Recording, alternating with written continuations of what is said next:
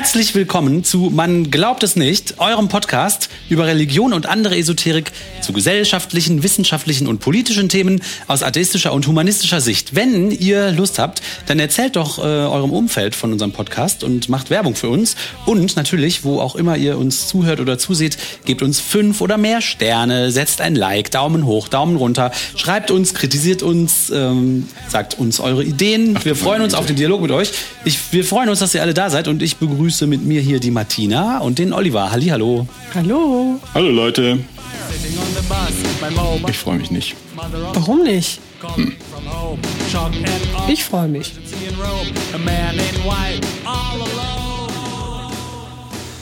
Martina! Till! Ja! Seit äh, den ungefähr 1830er Jahren äh, berichten katholische Leute, oder wenn man ehrlich ist, hauptsächlich meist katholische Mädchen oder junge Frauen, immer wieder, dass ihnen die heilige Jungfrau Maria erschienen ist. Und manchmal passiert das an einem einsamen Ort, manchmal mitten in einer Menschenmenge und manchmal schweigt die Jungfrau einfach vor sich hin und manchmal fordert sie die Menschen auf, mehr zu beten. Manchmal fordert sie ganz konkrete Sachen, manchmal bleibt sie eher vage. Und ähm, solche Berichte über Erscheinungswunder finde ich schon lange interessant. Zum einen, weil naja, wenn es jetzt wirklich die Maria, die ja vor 2000 Jahren die Mutter von Jesus gewesen sein soll, in modernen Zeiten auf der Erde rumläuft und Hirtenmädchen himmlische Geheimnisse verrät, dann wäre das ja ein starkes Zeichen dafür, dass das Christentum stimmt.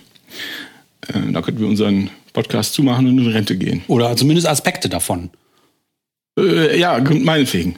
Zum anderen äh, interessiert es mich, weil es sich vielleicht lohnt, sich die Mechanismen genauer anzugucken ähm, bei, die bei solchen Erscheinungsgeschichten wirken.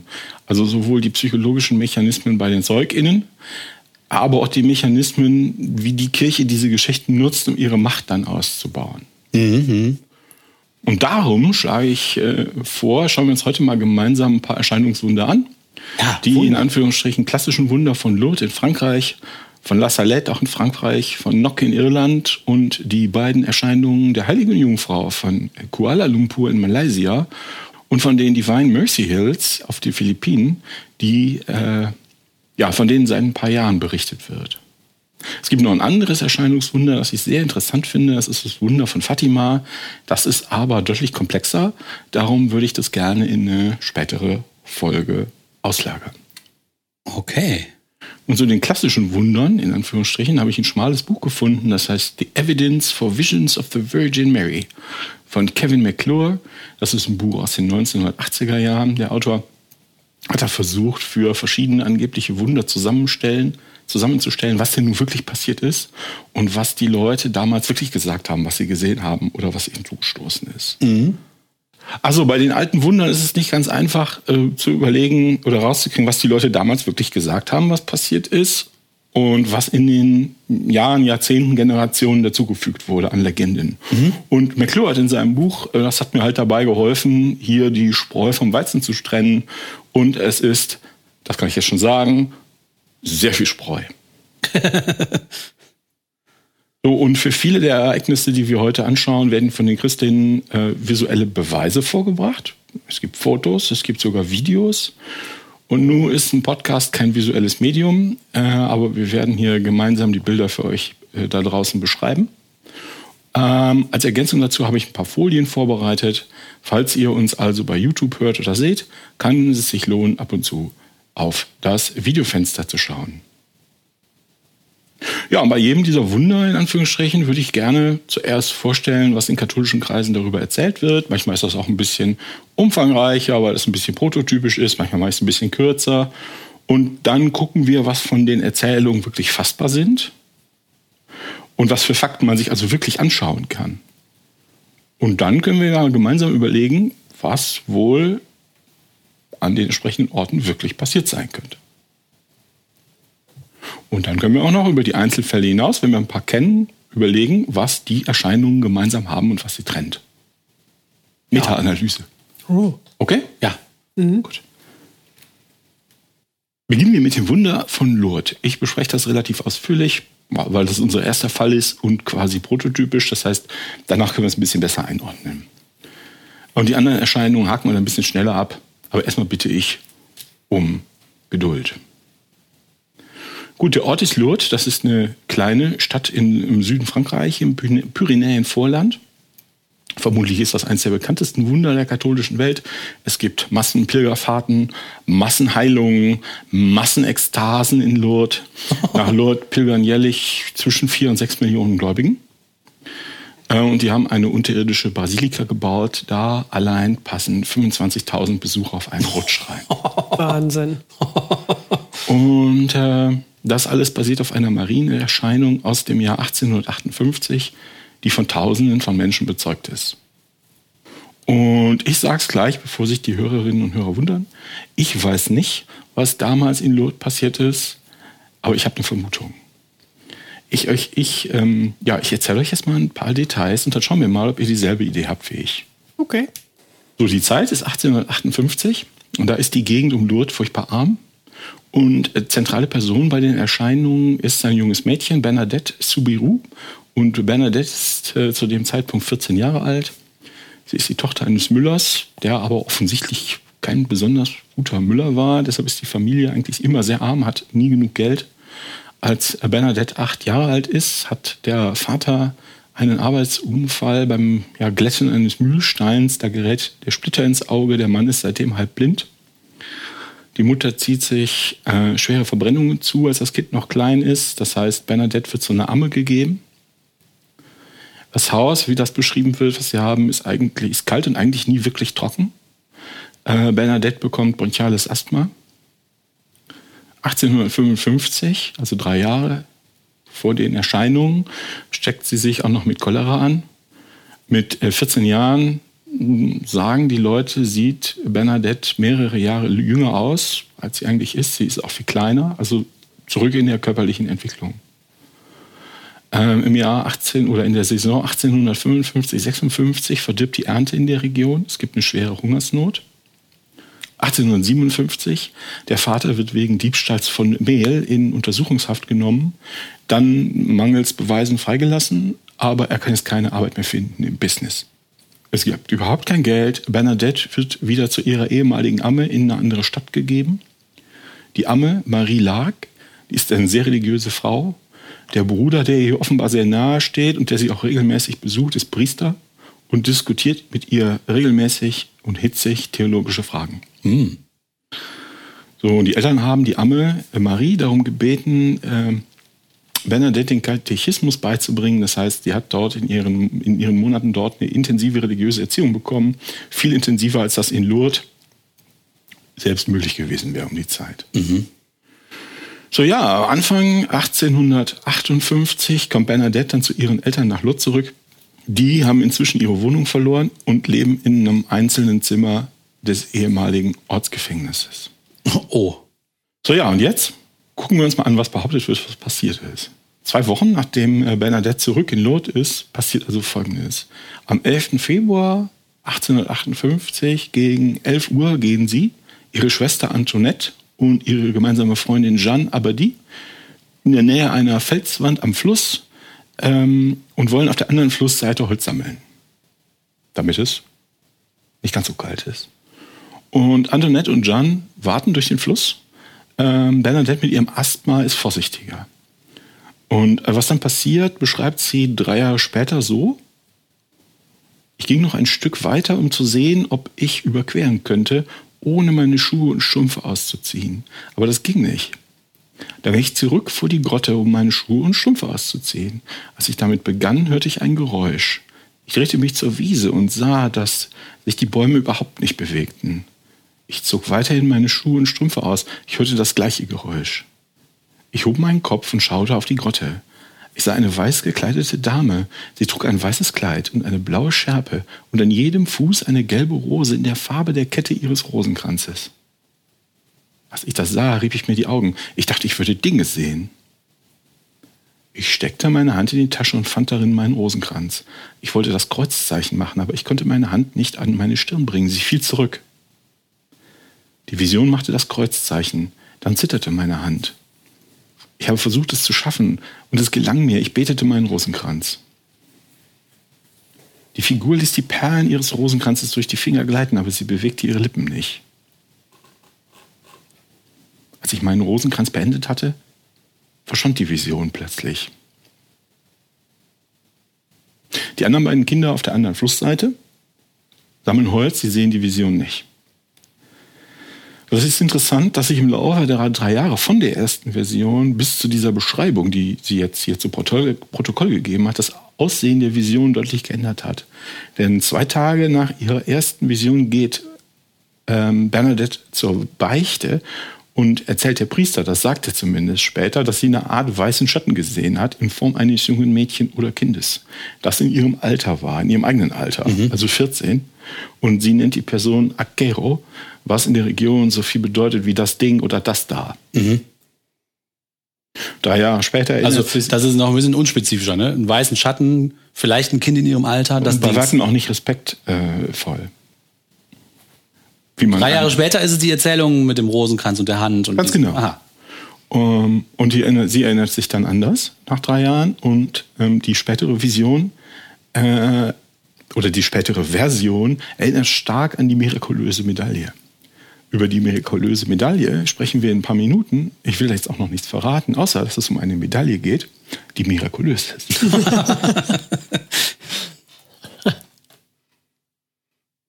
Am Sonntag, dem 14. Februar, geht sie wieder zu der Grotte. Etwas befahl es mir, sagt sie.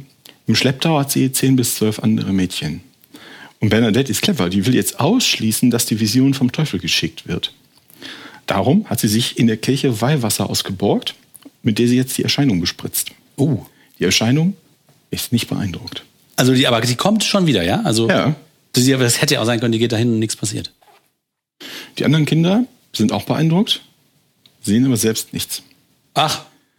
Und das geht jetzt alle paar äh, Tage so weiter. Mittlerweile ist man im Ort überzeugt, die Vision sei der Geist einer jungen Frau, die ist ein paar Monate vorher tragisch gestorben.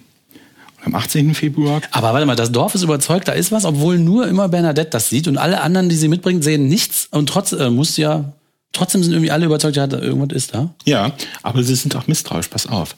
Am 18. Februar kommen noch zwei Frauen mit, das sind Verwandte der toten Frau, die da gestorben ist. Mhm. Ähm, und man vermutet, die könnte das sein. Das hat Geisterglaube, wird stark verbreitet gewesen sein, vermutlich auch heute noch. Die kommen fast mit zur Grotte. Die eine von ihnen hat eine mirakulöse Medaille dabei. Und anstatt nur still zu beten, hat Bernadette, das haben die der so gesagt, der Vision jetzt Stift und Papier hin und sagt, willst du die Güte haben, deinen Namen aufzuschreiben? Die Vision spricht jetzt zum ersten Mal mit ihr, das ist nicht nötig. Wirst du so gütig sein, für zwei Wochen jeden Tag hierher zu kommen? Dann sagt die Vision ja. Und dann sagt die Vision, ich verspreche dir nicht, dich in dieser Welt glücklich zu machen, aber in den nächsten. Mhm. So, die beiden Frauen sehen nichts, kriegen also nur die eine Hälfte dieser Unterhaltung mit. Aber eine der beiden ist jetzt davon überzeugt, dass die Vision die Jungfrau Maria sein muss. Und das erzählt sie dann im Ort rum, wo war vermutlich sonst nicht allzu viel passiert.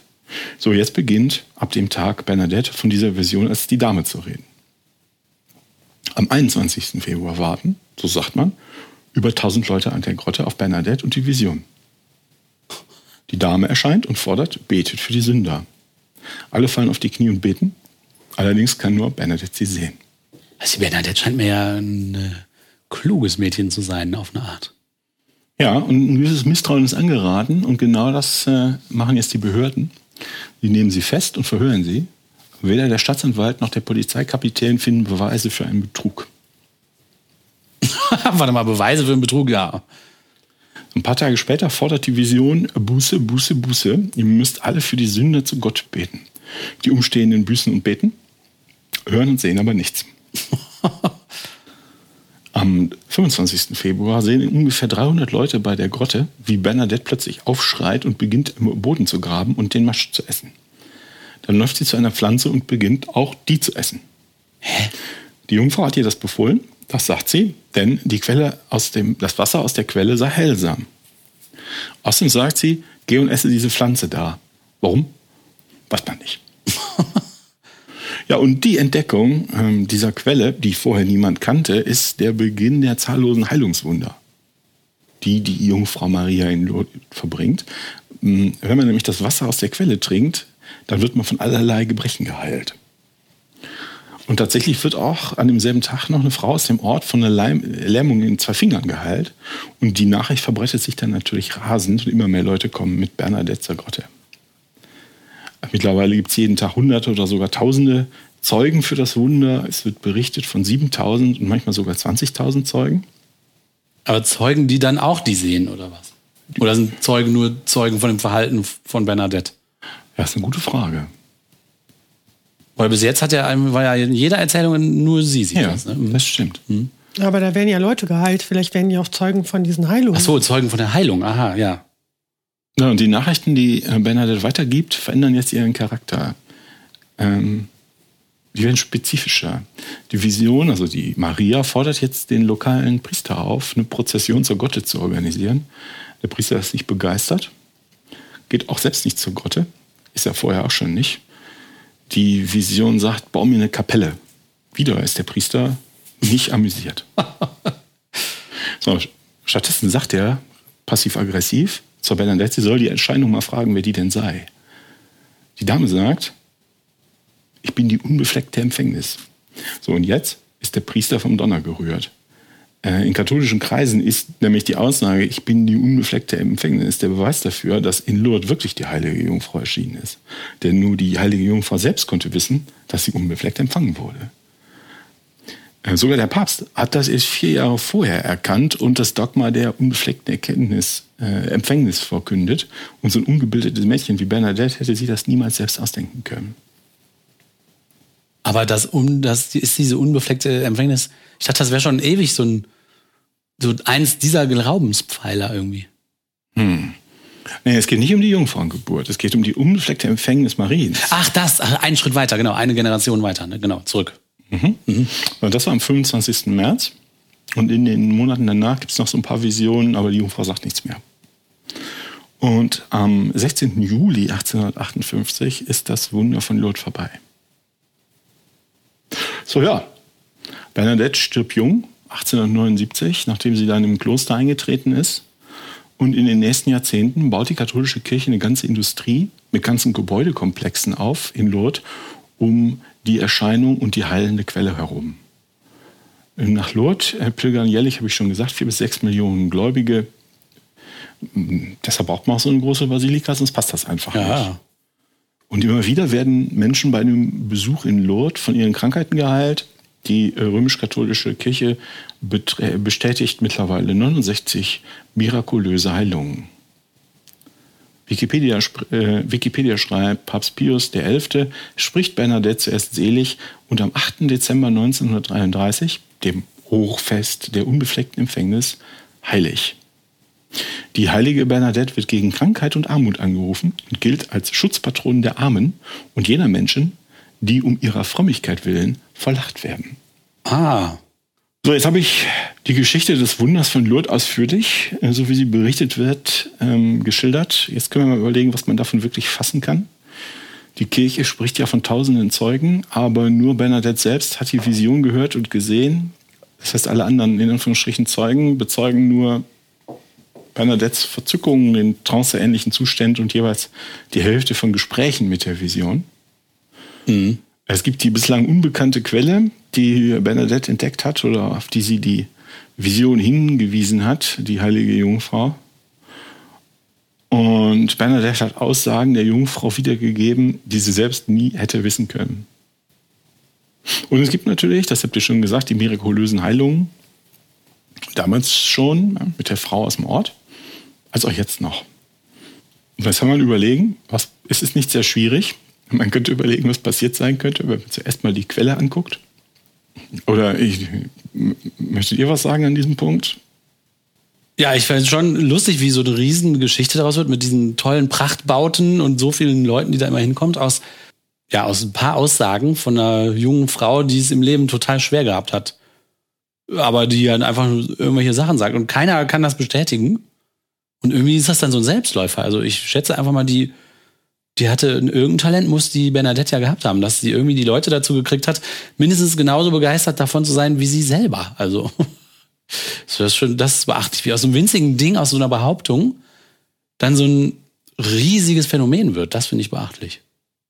Ja, vielleicht kann man sich zuerst, wir können erstmal versuchen, einfach pro forma die, die greifbarsten Sachen durchzusprechen. Es gibt die Quelle, die unbekannte Quelle, die erzeugt ungefähr 80 Liter Wasser am Tag. Das sind 3,4 Liter Wasser pro Stunde oder 60 Milliliter pro Minute. Das ist nicht sehr viel. Ähm, und ob die Quelle jetzt den Leuten aus dem Ort wirklich unbekannt war, ich würde sagen, das kann man überhaupt nicht mehr feststellen. Ähm, vielleicht kannte man die als kleine Quelle oder einfach als Ort mit feuchtem Boden, Ja. wo der Boden immer feucht ist neben dem Fluss. Und dann muss man ja auch immer aus, ähm, mit, mit einer quasi a posteriori Wahrscheinlichkeit rechnen. Vielleicht war die auch wirklich unbekannt und vielleicht hat äh, Ber- Bernadette ja auf gut Glück an der matschigen Stelle gegraben und erst als sie das Wasser gefunden hat, gesagt, dass die Jungfrau ihr eine Quelle gezeigt hat. Ja. Hm. Also so rum kann es ja auch passiert sein. Ja, Wäre ja. da jetzt keine Quelle gewesen, dann würde die Kirche heute vielleicht statt Heilwasser Heilstaub verkaufen. Ja. Und das geheime Wissen, das war jetzt nicht besonders komplex. Ich bin die Unbefleckte im Gefängnis. Und das kann äh, Bernadette sehr gut im Haushalt ihrer extrem religiösen Amme und eben mit ihrem Priesterbruder gelernt haben. Insbesondere wenn das ein äh, frisches ähm, Dogma ist, über das man vielleicht noch viel diskutiert hat in katholischen Kreisen. Mhm. Ja, was man zu den Heilungen sagen soll, also ich weiß es nicht. Aber ich weiß halt, wie gesagt, nach Lourdes pilger- pilgern jährlich äh, vier bis sechs Millionen Leute. Und dem gegenüber stehen jetzt seit 1858 genau 69 spontane Heilungen. Als äh, bislang letzte, da gab es die Italienerin Daniela Castelli. Und die wurde laut des zuständigen Bischofs, also laut der Kirche, von gefährlichen Bluthochdruckanfällen geheilt. Anfälle. Gefährliche Ja. Anfälle. Das ist so, wow. Ähm, also selbst wenn man das als Fakt ansieht, ähm, diese sehr vagen Berichte, ist die Quote super mies. Ja. Insbesondere angesichts der Tatsache, dass die Leute, die da hingehen, die Pilger, die schleppen sich ja dahin. Die wollen ja unbedingt geheilt werden. Die wollen unbedingt geheilt werden. Also werden die jede irgendwie auch nur zufällig ähm, auftretende ja, gesundheitliche Besserung gerne auf himmlischen Einfluss zurückführen. Ähm, so ein bisschen wie mit Homöopathien. Aber es ging mir doch besser danach. Und wenn man jetzt rein statistisch die 69 Heilungen nur auf 10 Jahre verteilt und nicht auf über 150 Jahre, das habe ich mal ausgerechnet, kommt man auf eine Heilungsquote von 0,00014 Prozent. Das heißt, ich vermute, ein Besuch auf dem Oktoberfest dürfte ähnlich heilsam Vielleicht sein. sogar heilsamer, wer weiß. Ja, es ist genau wie ihr sagt. Wir sind also zurückgeworfen auf die Aussagen eines 14-jährigen Mädchens, dass ähm, was man nicht äh, gegen das Mädchen äh, halten darf, äh, ist halt ungebildet und arm, in einer total abgelegenen Region der Welt lebt und irgendwie kaum eine Chance oder Perspektiven im Leben hatte, bei, beim, da irgendwie mal rauszukommen. Und das war jetzt plötzlich berühmt und bewundert. Und stand dann auch noch unter enormem Stress, weil Hunderte oder Tausende von Leuten, inklusive ihrem kompletten sozialen Umfeld, ähm, jeden Tag von ihr erwarteten, dass sie irgendwie ein Wunder produziert. Ne, plötzlich Prinzessin. ja, gut, sie hat es ja selber herbeigerufen. Ne? Ich fand das wahrscheinlich am Anfang ziemlich cool, dass mal jemand zuhört oder sowas. Ja, vermutlich. Und dann ist es ihr total entglitten, einfach nur, weil sie gesagt hat, da sie das Ding da gesehen hat in dem weißen Schimmer. Ach du liebe Zeit.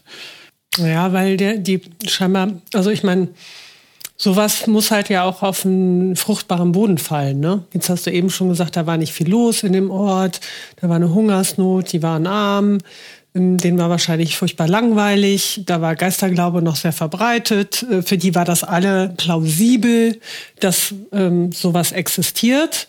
Und dann gab das so eine Interaktion, ne? also irgendwie so ein ja, sie wurde da unterstützt, aber ihr wurde vielleicht auch was in den Mund gelegt, was sie dann da oder vielleicht mal mal nahegelegt, was sie da sagen könnte oder so. Ne? Das wird Ja, sich diese- so gegenseitig verstärkt haben. Die, vielleicht hat die auch ein Gespür für die Erwartungshaltung gehabt, ne? Weil Wenn die Leute dann so anfangen, so ihr zuzuhören, dass sie dann so ein bisschen rät, in welche Richtung gehen die Erwartungen und dann Sachen behauptet, die halt gut funktionieren. Oder die haben mir Moment, das ne? ganz klar gesagt. Ja, oder so. Ja. So, oder das war ganz klar. Wenn das Klima entsprechend war, ne, endlich mal war, war mal was los und man glaubte grundsätzlich auch daran, die waren ja nicht so skeptisch, wie wir das jetzt waren. Ne? Mhm. Und was war das jetzt mit der mirakulösen Medaille? Moment. Die hatte doch die eine in der Tasche, oder? Genau, da möchte ich jetzt auch gerne drauf eingehen. Ah. Ähm, jetzt, das war jetzt einfach erstmal ein Beispiel, ne? das vermutlich bekannteste Beispiel für so ein Erscheinungswunder. Und ihr lasst uns, ihr habt schon mit der Diskussion angefangen, das ist super. Würde ich halt auch gerne mal einen Schritt zurücktreten und mir das System angucken. Ähm, man sieht, es gibt also seit dem Mittelalter immer wieder Erzählungen darüber, dass irgendwie die Jungfrau Maria, der Jesus oder irgendwelche anderen christlichen Charaktere irgendwo im christlichen Europa ähm, aufgetaucht sind. Ne? Mhm. Und die Entscheidung, also was da so passiert ist, diese Erscheinung, das war eher sporadisch, nicht irgendwie systematisch und vom Wesen her sehr unterschiedlich. Unterschiedliche Figuren an unterschiedlichen Orten haben manchmal, manchmal auch nicht, unterschiedliche Nachrichten mitgeteilt. Die meisten Erscheinungen, das waren, die sind dann sehr religiösen Leuten, also Priestern oder Nonnen erschienen, weil die ja auch quasi, quasi heilig waren. Ne? Und dann gab es aber in der Mitte des 19. Jahrhunderts in Frankreich sowas wie zwei Innovationswellen in den 1830er und 1840er Jahren, die dann die jeweils nachfolgenden Visionen ganz klar geprägt hat. Innovationswellen innerhalb der Visionen. Ja, genau. Ah. Und das ist ja wichtig, ist ja für das Verständnis. Wir kennen heute ja nur die Marienerscheinungen, die jemand für der Überlieferung würdig hielt. Ne? Das wird ja viel, viel mehr gegeben haben, aber wir kennen halt nur die, die vom Volksgedächtnis überliefert werden und von der Kirche anerkannt werden. Und die anderen kennen wir einfach nicht. Wenn also irgendwo ein Schäfermädchen oder irgendwer seinen Eltern erzählt, ich habe die heilige Jungfrau gesehen und die Eltern glauben das dann nicht, sondern lachen die aus, dann wissen wir das einfach nicht mehr. Ja. Wir wissen das einfach nicht mehr. Und die interessante Frage ist jetzt, welche Eigenschaft muss so eine Erscheinung haben, um breitenwirksam zu werden? Und da ist, das habt ihr schon gesagt, die Annäherung, erste Annäherung, die muss dem Zeitgeist passen, die muss dazu passen, die muss ähm, vermutlich auch zu den Regeln passen, die durch diese beiden Innovationswellen aufgestellt wurden. Und die erste Innovationswelle ist die mirakulöse Medaille aus Frankreich im Jahr 1832. Die geht nämlich aus von äh, Catherine Labouré, der heiligen äh, Catherine Labouré. Die ist äh, 1806 geboren und stirbt äh, 1876 in Paris als, als ja, katholische Ordensfrau. Und die hatte eine sehr arme Kindheit in der französischen Provinz und ist im Jahr 1830 in den Orden eingetreten und hat da schon ihrem Umfeld unmissverständlich klar gemacht, ihr Lebensziel ist es, dass ihr die Jungfrau Maria erscheint. okay, ja, super Ziel. Und zuerst hat das nicht so recht geklappt. Stattdessen ist immer, ihr immer nur der heilige Vincent erschienen. und äh, nach einigem Hin und Her ließ er sich dann aber erweichen, die heilige Jungfrau um eine Erscheinung zu bitten. Ach, hör dir gibt's doch nicht. Und äh, eine, na, ja, eines Nachts, eine dunkle Nacht, stürmische Nacht vermutlich, ein paar Monate nachdem sie da in diesen Orden eingetreten ist, ist äh, Katharine dann von ihrem Schutzengel geweckt worden, der sie in die Ordenskapelle geführt hat. Also, und die hat aber Kontakt zu einigen Leuten, ne? Vincent, Schutzengel. Ja, ja. Jedenfalls, tatsächlich, da war die heilige ähm, Maria und saß auf dem äh, Stuhl des Rektors dieses Ordens. Und äh, die Maria hat dann der Katharina ausgerichtet, dass sie also jetzt eine schwierige Mission zu erfüllen habe, hat dann noch so ein paar Prophezeiungen nachgeschoben, dass der Erzbischof von Paris durch Gewalt zu Tode kommen würde. Der Inhalt dieser Prophezeiung, das ist jetzt eigentlich nicht wichtig, nicht wahnsinnig wichtig. Ähm ja, und am 27. November 1830 ist dann das Folgende passiert. Da schreibt McClure, die Jungfrau erschien ganz in weiß gekleidet, mit einem bodenlangen weißen Schleier. Sie stand auf einer Halbkugel, um die sich eine grüne Schlange mit gelben Flecken wand. Sie hielt einen goldenen Globus mit einem Kreuz darüber, das ihrer Meinung nach, also der Meinung der Catherine Labouré, äh, die Welt darstellte. An jedem, an jedem Finger trug sie drei Ringe und jeder Ring strahlte leuchtende Lichtstrahlen aus.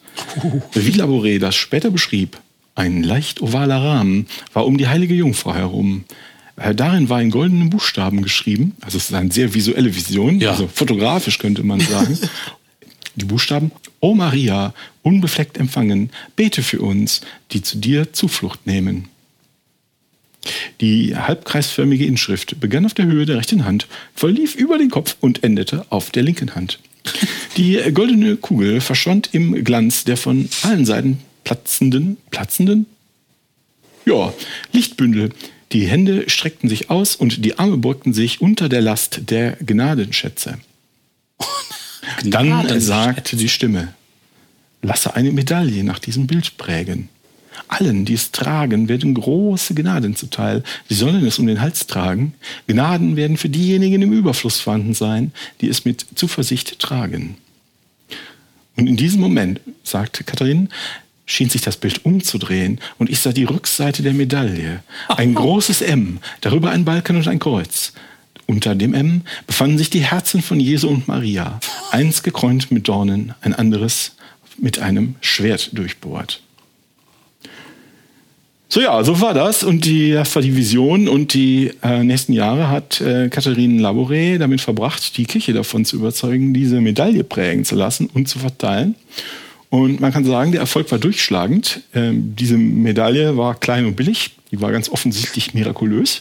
Das wusste ja jeder, schließlich über die Erscheinungsgeschichte, die ich erzählt habe, jetzt ja wirklich überzeugend. So, dass bald in jedem Dorf in Frankreich und auch in Spanien die mirakulöse Medaille um den Hals diverser Frauen hing. Sollte man sagen, der erste Fall von richtigem Merch? Wenn man möchte. Ah, nein, nein, nein, nein, Moment. Es gibt die, die Knochen der heiligen Ursula in Köln. Die waren vorher. Das war vorher. Ja. So, aber nun, mit der Verbreitung dieser ja, hm, mirakulösen Medaille und der dazugehörigen Geschichte war jetzt im katholischen Europa komplett klar, die Maria, die erscheint jungen Frauen, zumindest schon Ordensschwestern. Die Maria sieht so und so aus. Die Maria ist unbefleckt empfangen. Sie gibt Prophezeiungen, sie gibt Anweisungen und verbringt Wunder, insbesondere Erscheinungs- und Heilungswunder. Und Anleitungen so wirklich zur Herstellung von Münzen. Ja, und heute ist das allen Katholiken klar, ist, äh, KatholikInnen klar, dass das so ist. Aber irgendwer muss das irgendwann mal zum ersten Mal erfunden haben. Und das war die später heilig gesprochene Katharine Labouré. Ja, und, man glaubt es kaum, seitdem die mirakulöse Medaille überall in Europa von Frauen getragen wurde, sehen alle Erscheinungen verdächtig aus wie die Jungfrau von der mirakulösen Medaille. ja, hm, komisch. Und das könnte zwei Dinge bedeuten. Nämlich, Entweder sie sieht wirklich so aus. Oder alle richten sich genau nach dieser einen Geschichte, weil sie es immer so gehört haben. an der Stelle ist vielleicht ganz interessant, warum ist das denn immer die Maria, die allen erscheint? Und äh, habe ich zwei Gründe gefunden. Der erste ist so ein bisschen, naja, also psychologisch, der zweite ist total faktisch basiert. Erstens, die Maria hat ist natürlich eine Verbundenheit da mit Frauen, insbesondere mit Müttern und Kindern. Maria ist ja auch die einzige Frau in der ansonsten komplett männlichen Chefetage der christlichen Götterwelt. Und zum Zweiten, Maria Himmelfahrt. Die Maria ist ja als einzige Heilige körperlich in den Himmel gefahren, also nicht erst nach ihrem Tod heilig gesprochen worden und sitzt jetzt irgendwie als Seele im Himmel, sondern ist die, ist ja körperlich wie in einem Aufzug, ab nach oben. Ja. Und jetzt ist allen KatholikInnen klar, wenn die so in den Himmel auffährt, dann kann die auch wieder runterfahren, zum Beispiel für Hausbesuche bei übereifrigen Nonnen. Münzprägeanleitungen. So, die zweite Innovation für Marienerscheinungen gab es dann 16 Jahre später, also 1600, nee, Quatsch, also 1846 in La Salette in Frankreich. Da ist die Innovation oder sind die Innovationen, hier erscheint die Mutter Maria nicht Nonnen oder Priestern, sondern zum ersten Mal Kindern. Kindern auf dem Land in sehr armen Regionen, gibt denen Anweisungen, prophezeit die Zukunft und natürlich, sie sieht so aus wie auf der mirakulösen Medaille abgebildet. Hm. Hier gibt es bei der Erscheinung um zwei Kinder. Melanie ist 15 und Maximine ist 11. Und die sehen sich ähm, am 19. September 1846 zum ersten Mal überhaupt beim Holzsammeln. Und schon dieses Detail ist ein bisschen komisch, nicht sehr glaubwürdig, denn die beiden wohnen ihr Leben lang am selben Ort, in La Salette am Frankreich, was damals ungefähr 1000 Einwohner hat. Beide Kinder sind sehr arm, beide Kinder sind ungebildet, haben angeblich vor diesem Tag keinerlei Interesse an Religion, haben sie also auch keinen Grund, sich das auszudenken, ist der Hintergedanke. Trotzdem, schon im nächsten Satz wird davon berichtet, dass die Kinder als Spiel einen kleinen Altar bauen, als sie vom Holzsammeln Pause machen. Absolut was- religiös uninteressiert baut man einen Altar. ja, das passt nicht so richtig dazu. Ne? Na, ist auch egal, wie dem auch sei. Die Kinder schlafen beim Spielen ein, wachen gegen Nachmittag auf und sehen ein seltsames weiß, weißes Leuchten. Es ist die heilige Jungfrau. Die heilige Jungfrau sieht überraschend aus, wie auf der mirakulösen Medaille, was aber natürlich daran liegen kann, dass die heilige Jungfrau ebenso aussieht und beweist, dass sowohl Catherine Labouré als auch die beiden Seherkinder wirklich die heilige Jungfrau gesehen haben. ja, kannst du Ja. später vergleichen. Ne, die ist das. Was die äh, Jungfrau den Kindern dann sagt, das ist im Detail überliefert, denn ein paar Jahre nach der Erscheinung bereist ein ja von der Geschichte faszinierter katholischer Bischof die Gegend und zeichnet Zeugenaussagen auf. Die werden dann 1854 publiziert, also acht Jahre später. Das ist alles ziemlich viel, bla bla bla. Ein paar typische Ausschnitte wieder nach McClure zitiert. Die Dame begann zu weinen. Wenn mein Volk sich nicht unterwirft, dann werde ich die Hand meines Sohnes loslassen müssen. Sie ist so stark, so schwer, ich kann sie nicht mehr halten. Wie lange schon leide ich für euch? Wie viel ihr auch betet, was immer ihr tut, niemals werdet ihr den Schmerz ausgleichen können, den ich für euch erleide.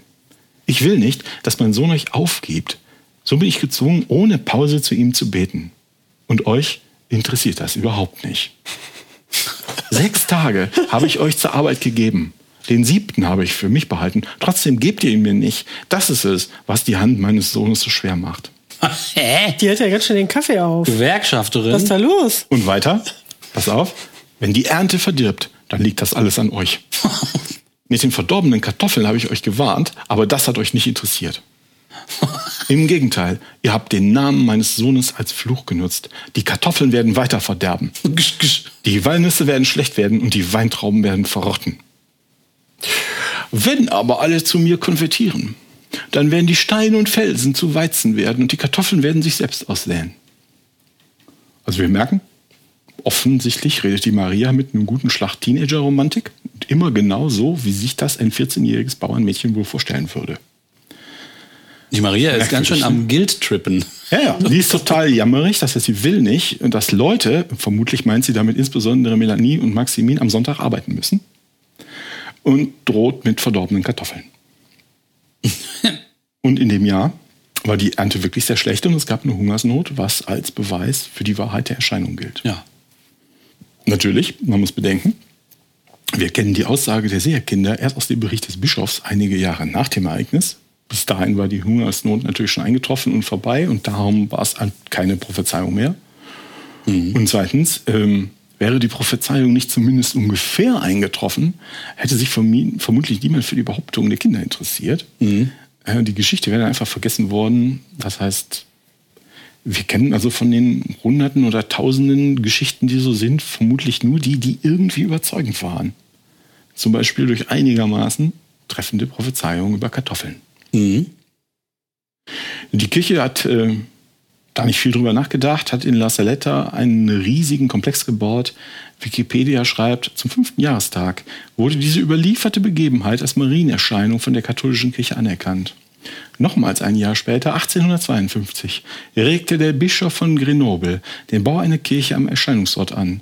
Sie wurde 1861 geweiht und 1865 fertiggestellt. Ja, also was ich eigentlich sagen wollte damit, Marienerscheinungen wie in Lourdes und Dutzende andere Erscheinungen in Frankreich, Spanien und Portugal, also in dieser kontinentalen äh, Tradition, die folgende Muster. Ähm, und das ist auch in Lourdes oder Fatima so. Kinder aus der Unterschicht, ungebildet, meist ungebildet, ohne offensichtlichen Bezug zur Religion, sind irgendwo allein abseits von Dorf unterwegs. Da erscheint ihnen dann die Jungfrau, die aussieht wie auf der mirakulösen Medaille, spricht mit ihnen, fordert und prophezeit immer genau die Dinge, die man bei Kindern so erwarten würde.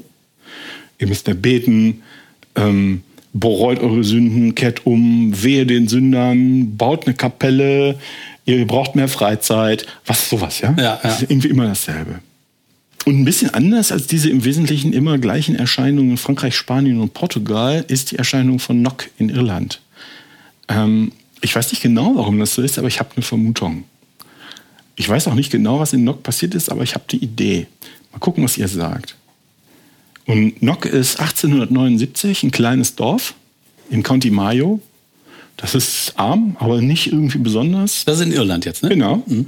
Äh, sehr provinziell. Es sieht aber so aus, als ob Nock von den schweren Hungersnöten, die so in der Mitte des 19. Jahrhunderts in Irland immer wieder gab, da sind die ein bisschen schwächer betroffen worden aus irgendwelchen Gründen als die, umhergegen, als die umliegenden Gegenden. Ja, und die heilige Jungfrau ist in Nock am Abend des 21. August 1879 erschienen.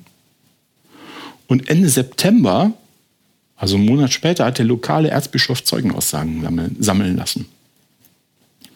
Und die erste Aussage, jetzt hier wieder nach McClure zitiert, die stammt von Mary, Mary McLaughlin. Und das ist die Haushälterin des lokalen Pfarrers. Der sich übrigens, in Klammern, während der Erscheinung nicht dazu bewegen ließ, mal aus seinem Haus zu kommen und sich das anzugucken. Der ist die ganze Zeit lieber zu Hause geblieben. Also was sagt sie? Als ich mit etwas Abstand an der Kapelle vorbeikam, sah ich eine wundervolle Reihe fremdartiger Figuren oder Erscheinungen auf der Settenwand. Eine wie die gesegnete Jungfrau Maria, eine wie St. Josef und ein anderer ein Bischof. Ich sah einen Altar. Ich hatte mich gewundert, dort so eine außergewöhnliche Gruppe zu sehen. Trotzdem ging ich vorbei und sagte nichts. Ich dachte, vielleicht wäre dem Diakon diese wunderschönen Statuen aus ähm, Dublin geliefert worden, ohne dass er etwas darüber gesagt hatte. Ich sah ein weißes Licht um sie herum. Ich fand das Ganze seltsam. Sie geht zum Haus ihrer Freundin Mary Byrne, ist da ungefähr eine halbe Stunde und dann gehen die gemeinsam zum Haus des Priesters zurück. Und Mary Byrne rief, ruft, schaut, diese wunderschönen Figuren. Mary McLaughlin, es ist Irland, mhm. das, da heißt echt jede Mary. Äh, Mary McLaughlin und Mary Byrne. So, Mary McLaughlin schickt die andere los, um ihre Mutter, Bruder, Schwester, Nichten und so weiter zu holen. Bern macht die Runde unter ihren Verwandten und sagt denen, die sollen jetzt bitte sofort zur Kapelle kommen, mhm. denn da ist die heilige Jungfrau erschienen. Guck mal, guck mal, guck mal. So, die Mutter sagt, ich bin sofort rausgelaufen und zum angegebenen Ort gekommen. Als ich ankam, sah ich deutlich die drei Figuren. Ich habe sofort versucht, die Füße der heiligen Jungfrau zu küssen, aber ich fühlte nichts in meiner Umarmung außer die Wand. Ich fragte mich, wieso ich die Figuren nicht mit meinen Händen fühlen könnte, obwohl ich sie so klar und deutlich sah. Die Figuren waren bewegungslos, statuenhaft. Sie standen unter dem Giebel auf der Seiten, bei der Seitenwand der Kirche und waren etwa zwei Fuß vom Boden erhöht. Die heilige Jungfrau in der Mitte, sie war weiß gekleidet und von weißen Tüchern bedeckt. Es regnete stark, aber kein Regen fiel dorthin, wo die Statuen waren. Ich fühlte den Boden sorgfältig, er war komplett trocken. Es gibt noch eine ganze Reihe weiterer Zeugenaussagen, die, aber die wiederholen sich alle. Und die sind alle von der Familie und Freunden von Mary Byrne. Die selbst sagt, die dritte Figur sah aus wie der heilige Johannes der Evangelist. Ich weiß es nicht genau, vermute es aber. Denn ich kannte eine Statue in der Kapelle von Westport im County Mayo, die genauso aussah. So ein Mann, der ungefähr 800 Meter von der Kirche weit weg wohnt, sagt zu dem Abend, es war eine sehr dunkle Nacht, es regnete stark. Gegen neun sah ich ein sehr helles Licht auf der südlichen Giebelseite der Kirche. Es wirkte wie eine große Kugel aus Licht. Aber offenbar war es nicht interessant genug, als dass er da mal hingeht. das regnet ja auch, also. So ein paar Wochen später hatte sich die Neuigkeit dann über ganz Irland verbreitet. Pilger kamen massenweise nach Nock, um die heilige Jungfrau um das Ende der Hungersnöte zu bitten. Also die stand dann da immer noch? Ja, natürlich nicht mehr. Also. Über Mai, eine Übernachtung auf dem Armsessel, schreibt McClure, eines Bauern kostete einen Schilling und Sixpence, was damals ein kleines Vermögen war. So, ja. Das sind also so die Zeugen. Was kann man jetzt da fassen? Also 100 Jahre zum Jubiläum. Später listet die Irish Times eine Reihe von Möglichkeiten auf, was in Nock passiert sein kann. Die sagt, die erste Möglichkeit, die heilige Jungfrau ist wirklich erschienen. Die zweite, eine Art Massenhalluzination. Drittens, eine Verschwörung in der Familie Byrne. Eine vierte Möglichkeit ist eine Art Hoax, den irgendjemand den Zeugen gespielt hat. Mhm. Ich finde, es gibt noch eine fünfte, fünfte Möglichkeit, ein missverstandenes natürliches Phänomen. Ja, der Unterschied ist so ein bisschen, dass da die Jungfrau und die anderen Figuren so statisch sind und gar nichts sagen selber. Ne? Die treten nicht so richtig als Akteure in Erscheinung hier die sagen jetzt nicht, mach dies, mach das oder sowas. Ne? Ja, das, Ganze, das stimmt, das ist interessant. So, zu einer Massenhalluzination, man kann sich diese Möglichkeiten ja mal angucken und überlegen, was übrig bleibt. Ähm, naja, der Bauer hat ja aus der Ferne ein helles Licht gesehen, sagt er. Das heißt, es kann sich nicht nur um eine Halluzination der Zeugin direkt an der Kirche gehandelt haben. Irgendwas ist da passiert. Irgendwas konnte man sehen. Ähm, eine Verschwörung ist natürlich möglich, allerdings hätten sich dann 12 bis 15 Leute über Jahrzehnte lang dicht halten müssen. Mhm. Unwahrscheinlich. Und auch hier, der Bauer hat Licht gesehen. Irgendwas war da also. Die heilige Jungfrau ist wirklich erschienen, naja. Ähm, aber was ist mit einem Hoax oder einem Missverständnis? Wenn man nochmal guckt, die Figuren waren bewegungslos. Die Figuren wirkten wie Statuen. Die Figuren sahen aus wie ganz konventionelle kirchliche Statuen.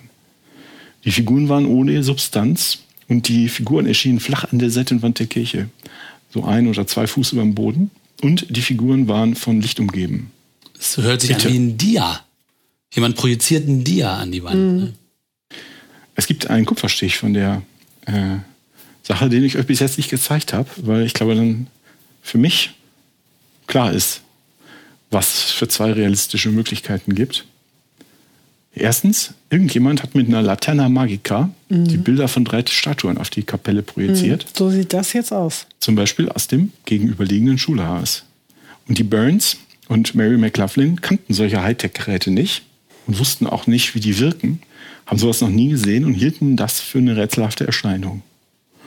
Und es gibt Gerüchte, aber ich weiß nicht, wo die her sind und McClure hat das auch nicht aufklären können. Das sei der lokale Polizist gewesen. Ah. Eine zweite Möglichkeit ist, das kann man im Abend zu einer merkwürdigen Spiegelung der untergehenden Sonne über ein Fenster. Ähm, der Skeptic Inquirer schreibt über den Fall, aber was war die Quelle des Lichts? James McGaha, der, ins, der, der Direktor des Grasslands Observatories in Arizona, erstellte am Computer, erstellte am Computer eine Nachbildung des Himmels an Ort, Datum und Uhrzeit des Wunders und entdeckte, dass die Abendsonne, die aus genau westlicher Richtung kam, für die Dauer des Wunders über dem Horizont stand. Außerdem befand sich nicht weit von der Kirche entfernt eine Schule. Sie stand im Südosten. Die Ostwand war zum Südgipfel der Kirche hin geneigt. Was hier angedeutet wird, ist eine natürliche Version des Laterna Magica-Effekts. Mit der Sonne als Lichtquelle wurde in der Tat eine Illusion mit Smoke and Mirrors erzeugt. Oder vielmehr mit Regennebel und spiegelnden Fenstern. So, ich kenne etwas Ähnliches. Wenn ich nämlich in meinem Büro sitze, dann spiegelt sich im Sommer die Sonne zu einer bestimmten Tageszeit in dem auf Kipp gestehenden Fenster eines Hochhauses, das ein paar hundert Meter von meinem Büro entfernt ist. Und man sollte merken, denken, das ist so weit weg, dass das eigentlich keinen Effekt haben kann. Aber es ist wirklich interessant und latent verwirrend. Die Sonne, die dann da ist, ist wirklich hell, kommt aus der ganz falschen Richtung, was sehr verwirrend ist, bis ich das das erste Mal verstanden hatte. Und mh, hat auch die falsche Farbe, die ist irgendwie silbergrau von mhm. diesem Fenster. Die Schatten in meinem Büro sind dann ganz erstaunlich verzerrt, weil das sonst nie von der Seite kommt. Mhm. Und wenn man sich jetzt vorstellt, dass auch noch irgendwelche kirchlichen Figuren zufällig im, im Fokalpunkt stehen, ja, dann haben wir schon fast. Ne? Ja, ja, Und ja, ja. sagt, ähm, dass auch andere Szenarien denkbar sind, aber die Bedingungen, die jetzt offenbar in Nock herrschten, wären also ideal für in Anführungsstrichen die Erzeugung einer solchen optischen Täuschung. deswegen haben die sich auch nicht bewegt und auch nichts gesagt, ne? Konnten sie ja dann nicht. Ja, und dann wäre das, also eins von beiden, ne? Entweder jemand hat einen Hoax gemacht, hat sich das Ding irgendwo ausgeliehen. Und ich probiere es mal aus. Was stelle ich denn hervor? Diese Figuren hier mhm. oder sowas Dia-ähnliches, also so, ich weiß nicht, genau, wie das Glasplatte. Genau. Ja. Und ähm, in dem einen Fall wären es halt wirklich Bilder von, von äh, Figuren gewesen, Statuetten gewesen, Statuen gewesen. Im anderen Fall hätte die so gespiegelte Sonne, also so sowas wie Figurenumrisse an die Wand projiziert oder irgendwelche Umrisse verteilen des Gebäudes. Und die katholisch verdummbibelten Zeugen haben dann gedacht, das sind Heiligenfiguren. Mhm. So maximal ja. religiös interpretiert. Und ich weiß nicht, ich weiß nicht, was tatsächlich in Nock passiert ist. Das ist auch nicht mehr feststellbar. Aber ich wette eine Flasche Limo auf einen Hoax mit einer Laterna Magica. Ja, das finde ich auch. die sich jemand ausgedacht hat. Ja, das hört sich für mich auch so an, ehrlich gesagt. Aber, oh. also hier haben wir es nicht, hier haben wir es also nicht mit Kindern. Ja, wie soll man denn sagen? Hier haben sich nicht Kinder basierend auf Geschichten und einer Medaille eine Erscheinung ausgedacht, ähm, sondern es könnte wirklich ein Lichtphänomen gegeben haben, das die Familie Byrne, ich habe es schon gesagt, maximal religiös gedeutet hat. Und weil die Deutung aber auf dem Phänomen aufbauen muss und nicht auf allgemeinen Zeitgeisterwartungen an solche Wunder, deshalb steht noch außerhalb dieser kontinentalen Wundertradition, wie das zu sein hat. Mhm. Und da kam ja dann noch ziemlich schnell der Bischof vorbei, einen Monat später, und hat Zeugenaussagen gesammelt. Und danach konnte sich die Geschichte ja nicht mehr im Wesentlichen ändern, weil das fixiert war. Es gab also kaum Zeit für Legendenbildung. Mhm. Ein Monat ist nicht viel, ja klar. Mhm. Und das hat die Kirche alles nicht gestört. Die hat in Nock einen ziemlich umfangreichen Komplex gebaut. Und es wird auch gepilgert wie blöde. Es gibt ähm, einen eigenen Flughafen, der die Pilger aus der ganzen Welt in den County Mayo bringt. Papst Franziskus hat Nock besucht und ähm, betet mit den Gläubigen den Angelus, sagt äh, Vatikan News. In der Kapelle der Erscheinungen verharrte der Papst im Gebet, bevor er der Jungfrau einen goldenen Rosenkranz verehrte. Ja. Hier auf diesem Bild, was ich da von, von dem Komplex in Nock mitgebracht hat, sieht man rechts unten, sieht man die, die ursprüngliche Kirche. Und vor die, vor die Wand mit der wundersamen Erscheinung hat die Kirche also jetzt so einen Anbau gepappt, damit man sich da hinsetzen kann und auf dem Boden rumkriechen. Vor ah, der schön. Wand. Ja. Aber mit Dach, damit, wenn man schon auf den Boden kriegt, wenigstens im Trockenen. Ja, es ist da ja auch nicht so schönes Wetter wie in Fatima. Ne? Meistens kalt und regnerisch und windig. so, die Erscheinungswunder von Lourdes, La Salette und Nock und auch das Rätsel um die mirakulöse Medaille, die haben eins gemeinsam. Das ist alles passiert, als es noch nicht in jeder Hosentasche Kameras gab. Es gab kein Internet und keine, oder das hast du eben gesagt, wenige skeptische, kritische Beobachterinnen. Wir sind dann also auf Berichte äh, angewiesen von meist sehr katholisch gläubigen Zeugen, Zeuginnen und deren Wiedergabe ja die mm, oft durch die Jahrzehnte erfolgt ist durch die Kirche. Das ist dann so eine Art katholische stille Post. Ja. Hm. Aber vielleicht gibt es ja auch, wie soll man sagen, moderne Wunder und Erscheinungen, von denen es Fotos und Videos gibt, die wir uns dann angucken können. Und das hilft uns dann, diese modernen Wunder einzu, äh, besser zu verstehen und einordnen zu können. Und wenn wir die verstanden haben, besser verstanden haben, dann können wir vielleicht zumindest mutmaßen, wie die Wunder von Lourdes, von Nock, ähm, auch von Fatima, wo besser einzuschätzen sind.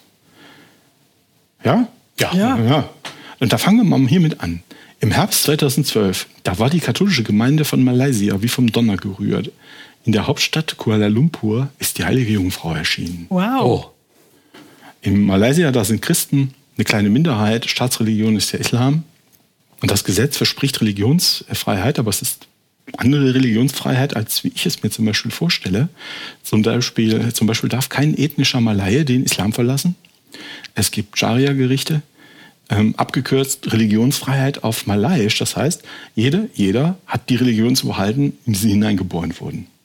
Mhm. Und in dieser Diaspora bekommen jetzt die Christen plötzlich himmlische Unterstützung. Die verehrte Gottesmutter ist erschienen im Krankenhaus Sime Darby Medical Center und segnet da die Menschen. Ach.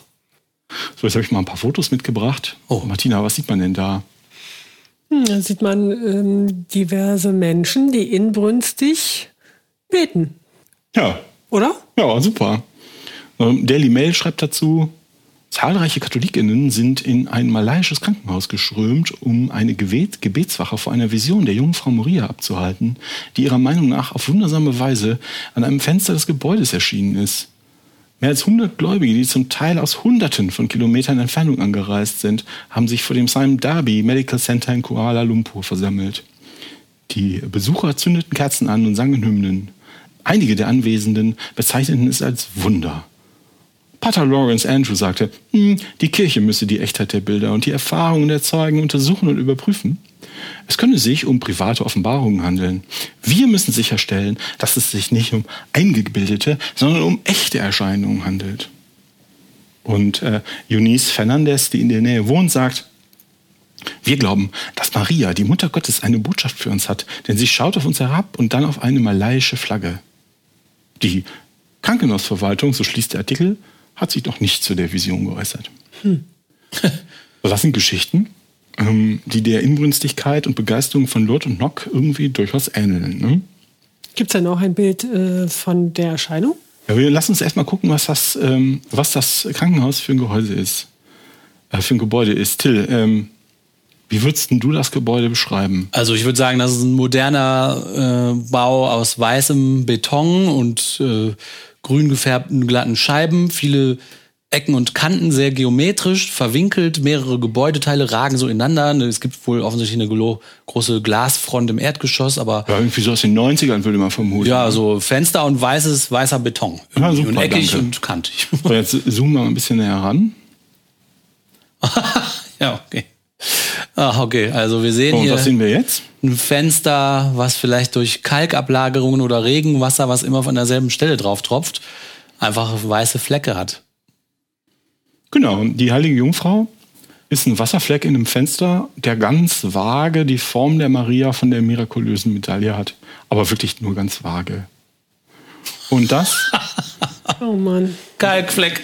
Und das ist das Wunder von Kuala Lumpur, okay. ähm, vor dem also hunderte von ChristInnen auf dem Boden rumrutschen. Also so trivial hatte ich mir das jetzt nicht vorgestellt. Ja. Oh, Aber es sieht wirklich so aus. Wie da gab es auch ein Toastbrot. Es gab doch sogar ein verbranntes Toastbrot. Jetzt stellt sich natürlich die Frage, wenn also so ein einfacher Wasserfleck oder ein Kalkfleck, wie du sagst, reicht, dass die Christen massenhaft auf den Knien rumrutschen. Und die Kirche das nicht irgendwie weglacht, sondern ernsthaft untersucht, ob hier vielleicht wirklich die heilige Jungfrau in der echten Welt wundersam erscheint, was bedeutet das dann für die Glaubwürdigkeit von Erscheinungen wie Nock oder Lord? Ich würde sagen, es ist vernichtend. Ja, das würde ich auch sagen.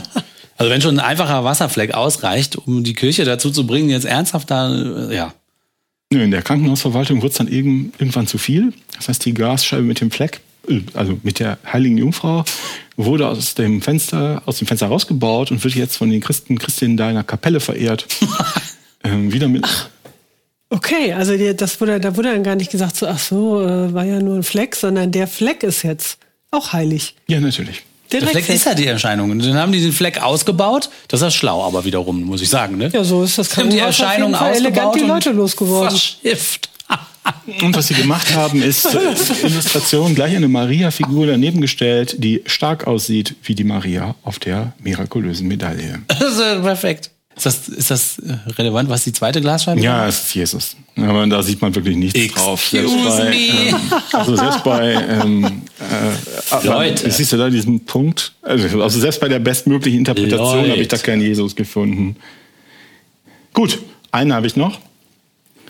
Ähm, Oh, ey, Entschuldigung, das ist einfach total wir wechseln den Staat, aber wir bleiben in Asien. Jetzt geht's in die Stadt El Salvador auf den Philippinen.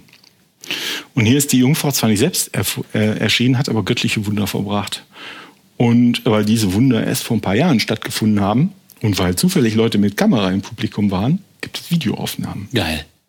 Vielleicht kurz zur Situation auf den Philippinen. Das ist, ja, die Philippinen, ja, ist fair zu sagen, weiß ich nicht, ich vermute schon, schwanken seit Jahrzehnten zwischen Demokratie und Diktatur hin und her und meistens irgendwo in der Mitte unterwegs. Von 1972 bis 86 gab es die Diktatur von Ferdinand Marcos. Und dann, äh, Wikipedia schreibt, seit dem Ende der Marcos-Diktatur hat es immer wieder politische Unruhen auf den Philippinen gegeben, sodass keineswegs von einer stabilen Demokratie die Rede sein kann. Es gab Putschversuche 1987, 1989, 2001, 2003, 2006. Bei der Präsidentschaftswahl, sagt äh, Wikipedia von 2016, erhielt Rodrigo Duterte eine Mehrheit. Er war, hat in erster Linie mit einer drakonischen Verfolgung und Bestrafung von Drogenkriminalität geworben. Und 2022 wurde der Sohn des ehemaligen Diktators Ferdinand Marcos Jr. zum Präsidenten gewählt. Oh. Wo man denkt, super Idee. So, zur Religion. Wikipedia sagt, die Mehrzahl der Filipinos, über 80 Prozent, sind Katholiken. Das Land ist das bevölkerungsmäßig größte katholische Land in Asien. Der Katholizismus entstand auf den Philippinen mit der Ankunft der Spanier 1521. Um den aus dem Süden vordringenden Islam zu schwächen, beschlossen die Spanier, das ganze Land zu christianisieren. Ich möchte nicht darüber nachdenken, was sie da gemacht haben, aber dazu kamen ab 1590 Missionare des Jesuitenordens auf die Inseln. Weiter Wikipedia. Die katholische Kirche auf den Philippinen hat insbesondere in ländlichen Gebieten einen großen Einfluss auf die Politik und die philippinische Gesellschaft. Unter anderem deswegen sind die Philippinen neben dem Vatikan das einzige Land, das kein Erscheidungsrecht hat. Der Schutz des Lebens Ungeborener ist in der Verfassung verankert. Was heißt, es gibt ein totales und absolutes Abtreibungsverbot, wenn man es übersetzt. Also man kann sagen, die Lage im Land ist also aufgeheizt, gleichzeitig ist man erzkatholisch und rutscht auf dem Boden rum. Ähm, und das zeigt, passt ja in das sich langsam abzeichnende Muster, was wir hier kriegen, dass hier göttliche Wunder auftreten. Ja. Ja, aber vielleicht da jetzt auch zurück zu. Die Wunder, die fanden nämlich statt am katholischen Schrein Divine Mercy Hills. So, Wikipedia sagt, der Schrein der Divine Mercy, also göttlichen Barmherzigkeit, ist ein katholisches Monument in El Salvador, Philippinen. Es zeigt eine 50 Fuß große Statue von Jesus in der Gestalt der göttlichen Barmherzigkeit als Mittelpunkt der Divine Mercy Hills, einem Gelände mit Blick auf die Irgendwas Bay. Das Heiligtum wurde 2008 fertiggestellt und dient als Pilgerstätte für Anhänger der göttlichen Barmherzigkeit. Aber Tina, was sehen wir denn da? Da sehen wir einen großen Jesus und aus der Brust kommen so eine Art Strahlen, würde ich sagen, die aus Steinen und Spiegeln gefertigt wurden. Und davor eine Treppe mit ganz vielen Blumen drumherum und Büschen. Genau. Und rechts unten ist wieder eine ganz kleine Maria, die erstaunlich nah an der mirakulösen Medaille dran ist. Von der wir wissen, die ist so, weil die halt so aussieht, die Maria. Und die sieht auch wirklich genauso aus wie die Maria neben dem ausgebauten Fenster von eben. So, jetzt habe ich noch mal ein bisschen andere Perspektive. Äh, was sehen wir da? Ah, über die Strahlen kann man in, den, in, in die Brust des Jesus hineingehen. Das ist ja so eine Art Rolltreppe, ne? Ah, eine Rolltreppe, da gehen Vielleicht ist es auch nur eine Treppe, das weiß ich nicht Ja, genau. gut, aber Roll Rolltreppe macht ja Sinn, da kann nun wirklich jeder dann hoch. Und Leute- links kann man, rechts kann man hoch und links kann man wieder runter. Und der Jesus guckt so ein bisschen bedröppelt auf den, das Loch in, seinem, in seiner Brust, wo die ganzen Leute rein und rausgehen. Nun, über das Wunder, das da jetzt stattgefunden hat, werden hier weiter über das Bild philosophiert, was man auch wirklich nur fasziniert anstarren kann. Ich sehe das genauso. Da habe ich folgenden Text gefunden. Aber warte, das Ding, das stand da schon, ja? Also, Da stand er schon. Das ist jetzt nicht die Reaktion auf das Wunder, sondern das stand da einfach. Genau. Okay. Also über 10.000 Gläubige wurden Zeugnisse eines unerklärlichen Sonnenphänomens, einer wahrhaft göttlichen und übernatürlichen Manifestation, die sich in der Stadt El Salvador auf den Philippinen während des Festes der göttlichen Barmherzigkeit ereignete. Die Wolken rissen auf und hinter den Bergen kam die Sonne als undurchsichtige Scheibe am Himmel zum Vorschein. Die Sonne tanzte, wechselte die Farben, drehte sich wie ein Windrad und bot eine sensationelle Vorführung. Viele wundersame Bekehrungen und Heilungen geschahen, vor allem aber die Heilung des menschlichen Herzens. Die kleine Stadt El Salvador, in der sich das Heiligtum Divine Mercy Hills über einem Tal befindet, ist zu einem Magneten für Pilger und Reisende aus den ganzen Philippinen und vielen Teilen der Welt geworden, die die Wunder der Barmherzigkeit sehen wollen. Also man muss dazu sagen, das war eigentlich bescheiden, dieser Text, denn das Wunder geht noch weiter als das. Das ist nämlich zweiteilig. Zuerst schießt ein Regenbogen aus der Jesusstatue, dann das eigentliche Sonnenwunder. Die Sonne tanzt im Himmel, wechselt die Farbe, dreht sich wie ein Kreisel. Tausende Begeisterte, Zeugen beten, schluchzen, werfen sich verzückt auf den Boden. Wundersame Heilungen, Blinde können wieder laufen, Lahme können wieder sehen. Geil. So, und ich zeige euch jetzt ein kurzes Video zum ersten Teil des Wunders. Und damit ihr einordnen könnt, was ihr da seht und nicht allzu schockiert seid. Ähm, wir sehen also, wie aus den Augen der riesigen Jesus-Statue eine Regenbogen rauslasert. Der Regenbogen streicht über die Menschenmenge. Die betenden Katholiken sind verzückt und werfen sich auf den Boden. Okay? Yes.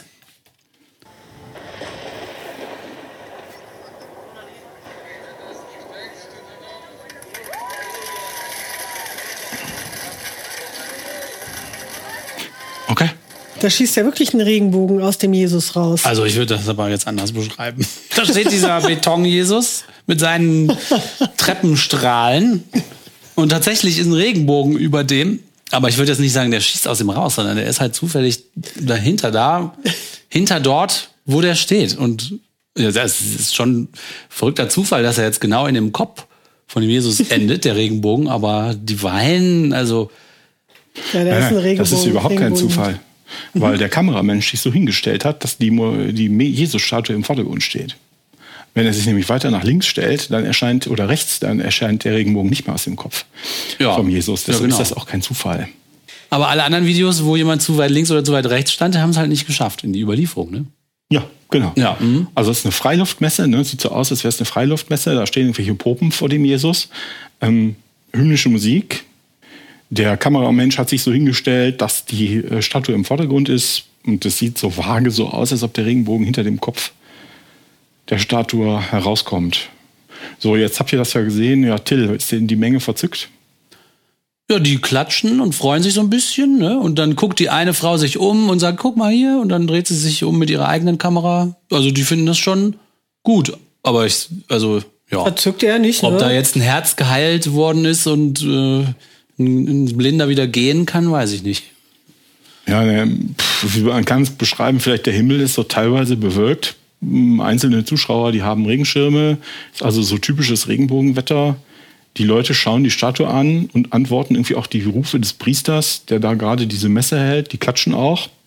Aber ob sich das Klatschen jetzt auf das Erscheinen des Regenbogens bezieht oder auf die, was der Priester da macht, bleibt halt offen. Ja, ja. Also, was daran jetzt ein Wunder sein soll, also ein göttlicher Eingriff, das bleibt völlig offen. Naja, und jetzt vielleicht noch ein Video, das von den äh, Christinnen äh, gefeiert werden, denn das beweist also das Sonnenwunder, Sonnenwunder selbst. Ne? Nur noch mal zur Erinnerung der Text. Die Wolken rissen auf, und hinter den Bergen kam die Sonne als undurchsichtige Scheibe am Himmel zum Vorschein. Die Sonne tanzte, wechselte die Farben, drehte sich wie ein Windrad und bot eine sensationelle Vorführung. Viele wundersame Bekehrungen und Heilungen geschahen, vor allem die Heilung des menschlichen Herzens. Und das kam jetzt im Anschluss an, an diese Szene, jetzt. wo der Regenbogen rausschießt aus ja, den genau, Augen, wie bei Homelander. Das zeige ich dir jetzt.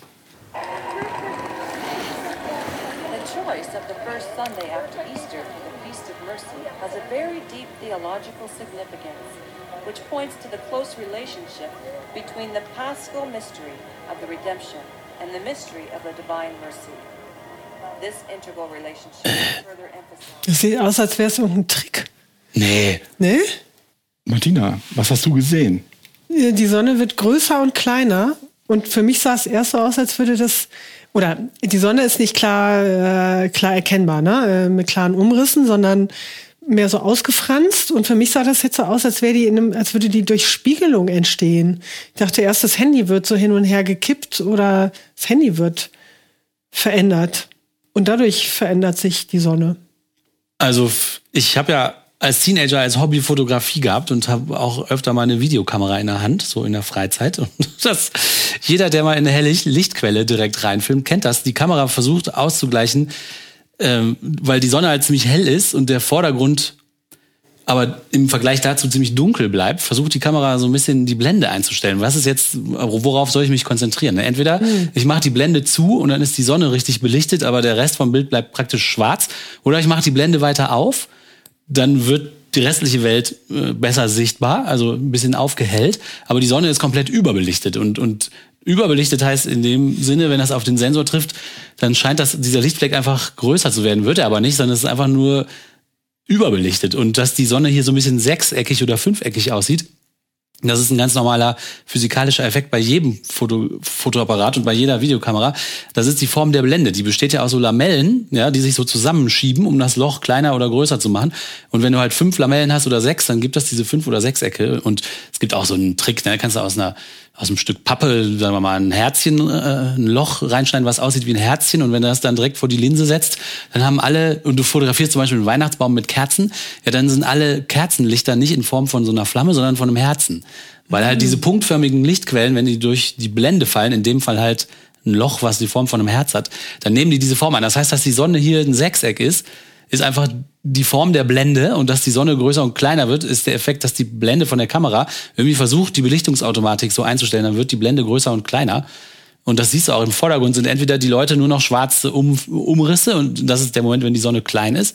Oder du siehst die Menschen, die im Vordergrund hier auftauchen, als vernünftige Menschen, aber in dem Moment ist die Sonne riesengroß, weil das, weil da halt die Blende für aufgehen musste. Es sieht einfach nur aus wie eine billige Amateurkamera, die man halt nicht bedienen kann und in die Sonne hält, was man sowieso eigentlich nicht machen sollte. Und das Ganze kannst du mit einer möglichst billigen Digitalkamera auch genauso nachstellen. Ja. Und zwar ja. ganz ohne göttlichen Eingriff. Und die Sonne tanzt auch nicht am Himmel, sondern der Typ kann da einfach die Hand nicht stillhalten. Ja. Ist auch so. Oder die Frau. Und als, ähm, als zweiter Punkt, die Zuschauer im Vordergrund, äh, Zuschauerinnen, Zuschauer wirken auch bei Weitem nicht so verzückt wie behauptet. Nee. Einige winken, die meisten gucken den Sonnenuntergang an oder irgendwie zumindest vage in die Richtung dieser Bucht, die man da so sieht, wo die Sonne drüber steht. Ähm, man sieht auch nicht so recht, ob da in der Richtung vielleicht noch was anderes ist als die Sonne, irgendwie wieder ein Priester oder irgend sowas. Ein paar laufen hin und her, hantieren mit ihren Handys, mit ihren Regenschirmen. Es wird Praise the Lord gerufen, es wird höflich applaudiert. Aber es ist nicht klar, ob das jetzt dem Sonnenuntergang gilt oder einer Rednerin, die man so auf der Lautsprecherstimme hört. Ja, ja. Wie heißt das? Ich bin unterwältigt. So, das ist also das gewaltige Wunder, was wir jetzt gesehen haben, das äh, von 10.000 Leuten beobachtet wurde. Das äh, beweist, dass das Video stimmt und von dem es halt Videobeweise gibt. Ne? Also dass auch Leute, die nicht da waren, wissen, ähm, es ist garantiert echt. In, also dem Fall, in dem Fall wissen ja nur Leute, die nicht da waren, dass es echt ist. Ne? Und dass es ein Wunder war. Könnte man so nennen. Ich würde sagen, ein bisschen besser als der Kalkfleck am Fenster ist es. weil ich Regenbogen eigentlich immer ganz cool finde, aber das war's dann auch. Ne? Also den Kalkfleck finde ich, find ich eigentlich noch schöner, weil der wirklich aussieht wie die, wie die Maria. Jedem das seine. Jedem seinen Wunder, Martin. Also wenn man jetzt ich sag's ja, Zeitgeist, wie wir schon gesehen haben. So, Vielleicht wird das nächste äh, Wunder von, äh, äh, weiß ich nicht, ihr, wer ist denn jetzt gerade angesagter Designer? Helene Fischer. Achso. Helene Fischer geprägt. Wenn man jetzt ein bisschen hinguckt, also es ist eigentlich schon gar nicht mehr nötig, hier ein bisschen genauer hinzugucken, ne? aber einfach der Form halber, was da bleibt, ist ein Regenbogen und ein schöner Sonnenuntergang. Und in Anführungsstrichen Beweisvideos, bei denen sich nicht mal jemand die Mühe gemacht hat, die zu fälschen. Ja. Ne? Sondern einfach irgendwie inkompetent innen neben und gegen die Sonne gefilmt hat. Ja, das sind so alltägliche Amateur. Und da ist es ganz, ganz, ganz offensichtlich kein göttliches Eingreifen notwendig. Und das kann echt jeder Mensch, der einigermaßen reflektiert ist, verstehen. Und trotzdem pilgern 10.000 Leute, Zehntausende von Leuten jedes Jahr zum Ort solcher Erscheinungen. Es wird immer noch von dem mächtigen Miraculum berichtet, das sich bei den Divine, Divine Mercy Hills ereignet hat. Die Sonne tanzt, um ihre eigene Achse wirbelt und die Farben wechselt. Da werden also die absurdesten, wildesten Sachen behauptet und wenn man sich die Beweise anguckt, bleibt sehr schnell quasi nichts mehr übrig. Ja. Das ist fair, oder? Ja, das ja, würde ich schon sagen. Ja, und jetzt haben wir uns eigentlich eine ganze Reihe bedeutender Wunder aus der katholischen Welt oder Erscheinungen von der heiligen Jungfrau Maria angeguckt. Das Wunder von Lourdes samt Massenwallfahrten und Massengebeten. Das basiert ausschließlich auf den Aussagen einer 14-Jährigen. Ähm, jedes Jahr kommen da Millionen von Pilgern hin. Das Wunder der mirakulösen Medaille basiert auf den Aussagen einer einzigen Nonne, deren erklärtes Lebensziel es war, die heilige Jungfrau zu sehen. Trotzdem hat die RKK Hunderttausende von Medaillen pressen und verteilen lassen. Das Wunder von Nock erinnert verdächtig an eine Dia-Projektion von Heiligenstatuen, an eine Kirchenwand. Trotzdem gibt es Hunderttausende von Pilgern. Das Wunder von Kuala Lumpur, das hat immerhin Hunderte von Gläubigen angelockt. Die Erscheinung ist offensichtlicher Fleck auf einer Fensterscheibe. Und das Wunder der, der Diver, Diver, ich kann das Wort nicht aussprechen. Und das Wunder der Divine Mercy Hills besteht aus einer Handels, aus einem handelsüblichen Regenbogen und der verwehrt hin und her fahrenden Blende einer billigen Kamera. Schön zusammengefasst. So, das heißt, Ja. Es ist ein bisschen ernüchternd. Das heißt, wir haben uns jetzt eine ganze Reihe berühmter und bekannter Erscheinungen angeguckt. Jeder einzelne Fall bricht sofort in sich zusammen, wenn man ihn auch nur anguckt. Und auch ohne, ohne böse Absicht. Schon wenn du ihn nur mit Neugier anguckst, bricht Ja. er sofort zusammen. Und bei den ja, neueren Wunder können wir das sicher feststellen, weil indem wir die vorgebrachten Belege näher angucken und für die älteren Wunder, da gibt es zwar keine Belege mehr, aber sondern nur Zeugenaussagen, aber die kann man immerhin auf Glaubwürdigkeit abklopfen. Das ist einfach fantastisch. Aber es fehlt ja noch Fatima. Das ist bestimmt ein echtes Wunder. Das ist ein echtes Wunder. Das machen wir beim nächsten Mal. Zum Glück. Das ist da, wo Kommt das dann noch Blut das kommt, echte. ne? oder? Ja. Blut kommt aus Wenn den Blut Augen kommt, muss es echt sein. Ne? gespratzt.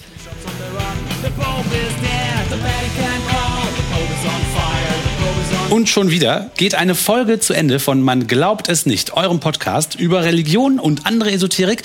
Wie gesagt, wenn ihr Lust habt, dann gebt uns fünf oder mehr Sterne, setzt ein Like, kommentiert, schreibt uns auf Ebay, Twitter, Instagram. Nee, auf Ebay. Egal.